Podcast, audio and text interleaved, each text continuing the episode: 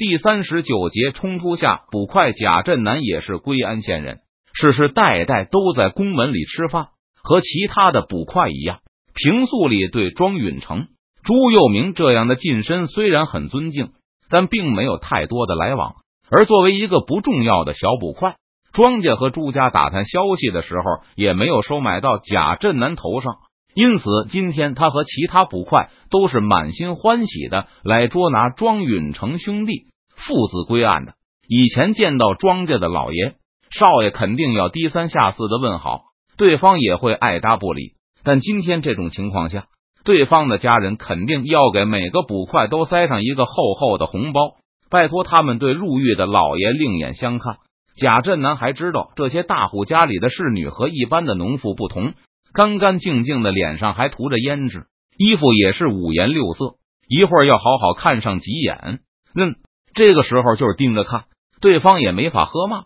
打人了，同伴去叫门的时候，贾振南一边在后面跟着吆喝，一边在心里盘算着这个念头。然后就看到整排的装丁从墙头上冒出来，接着是一个看上去类似山大王的家伙大喝了一声：“瞄准！”他们拿着的是弓箭吗？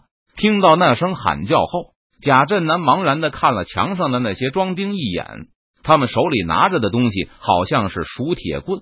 不要说贾振南糊涂，就是带队的捕头也不认识碎发枪。捕头倒是感觉他看到的东西好像有点类似鸟铳，不过前面的枪管要比鸟铳长得多。如果那是枪管的话，因为明显没有点燃的火绳，所以应该不是鸟铳。捕头怀疑还是加了木托。长得有点类似鸟铳的熟铁棍。今天贾振南等捕快除了带铁链、铁锁外，剩下的拿的都是水火棍，而捕头、副捕头手里拿着的都是铁尺。如果壮丁人手一根熟铁棍抵抗的话，那武器上捕快方并不占优。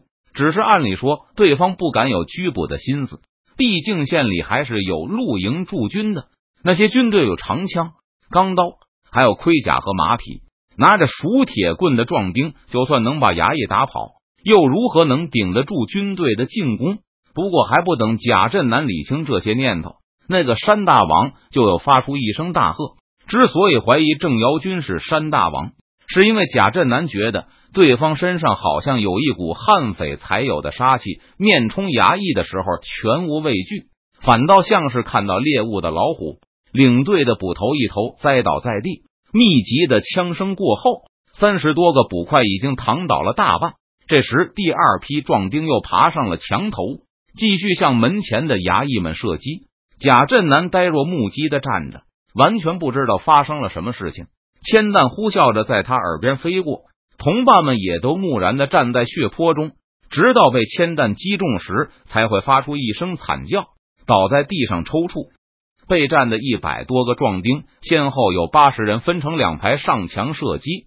第三波上去的人没有继续开枪，而是用枪指着门前。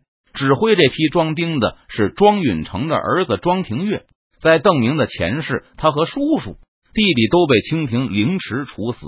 现在庄廷岳一面保持戒备，一边回头冲着庄内喊道：“郑军士，还剩一个站着的，怎么办？打死他吗？”谈判专家郑尧军没有回答，而是望向了庄允成，留一个吧。庄允成发出一声苦笑，事到如今也只有一不做二不休了。虽然他早就有了拘捕的计划和打算，但最后帮他下定决心的还是郑瑶军的第一枪，把受伤的都抬进来。这都是归安县的人，还是要设法救他们一命的。装填好武器后，庄稼的庄丁又回到了墙上。他们都目光复杂的看着门前的最后一个孤零零的身影。虽然知道手中的武器威力很大，这一个多月不断的练习，让每个庄丁都明白他们的步枪是远胜大刀、长枪的杀人利器。不过在今天之前，庄丁的步枪从来没有瞄准过活人。稻草和木头人打的再多，也抵不上第一次用步枪向人射击时的震撼。庄门被两个背着枪的庄丁用力的推开。看到大门前横七竖八的遍地死伤后，从来没有参观过碎发步枪操练的朱佑明也是目瞪口呆，盯着那杀戮场，对庄允成喃喃说道：“小四十个捕快，这就杀光了？这有半炷香吗？肯定没有，也就是几个呼吸。第一排开枪后下墙装填，第二排上墙开火，战斗就结束了。第三排上去的装兵面前就剩一个敌人还是站着的了，一半的捕快倒在地上一动不动，大地贪婪的吮吸着他们的血液，还有一些抱着受伤的腿脚在地上翻滚，高呼着救命或是饶命。而最后一个站在那里的捕快依旧挺着胸膛，他手中的水火棍竖的笔直。朝着庄家的大门昂然而立。看到大门打开的时候，贾振南试图高喊一声，但他只发出了一声含混的呜咽声。不但双腿像是灌了铅一样，就是肩膀和手臂都完全僵硬了。这么多的人，一眨眼就死光了。贾振南看到周围的墙头上无数庄兵用熟铁棍指着自己，让他一动都不敢动，也根本动不了。在大气都不敢偷一口的同时。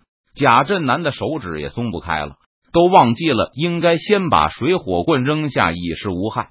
打开门的庄兵没有走出来，而是默默的站在门边看着贾振南。刚才那个露了一面的山贼头目独自走了出来。当对方迈出庄门的时候，贾振南才醒悟过来，他把水火棍抛了出去，趴倒在地。好汉饶命！我不是什么好汉。郑尧君摇了摇头。诚恳的说道：“庄老先生是被冤枉的，他想请这位大哥回县里带个话。那本书不是反书，庄老先生敢请县尊明察。”说完这句话后，郑尧君没有继续往下说，而是回头望着门内，等待一个人的最后决定。还有我。片刻后，朱佑明的喊声从门里传了出来。看到庄家的自卫能力后，朱佑明终于也走上了杀官造反的不归路。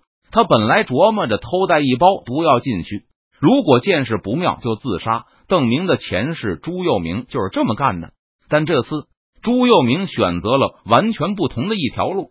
听到这声后，谈判专家回过头，再次朝向贾振南、朱佑明、朱大官人说：“那本书和他一点关系都没有，他也是被冤枉的，这点也想请县尊明察。”贾振南回到归安县后。在推官李焕面前，一边哆嗦，一边把庄允成和朱佑明的话带到。李焕愣了半晌，竟是没能说出话来。听完全部的叙述后，李焕第一个反应竟然不是震怒，而是钦佩。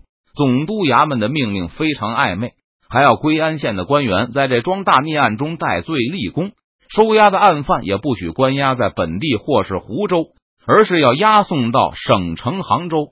既然不许扣在县里或是府里，那就说明府县都可能被追究罪责。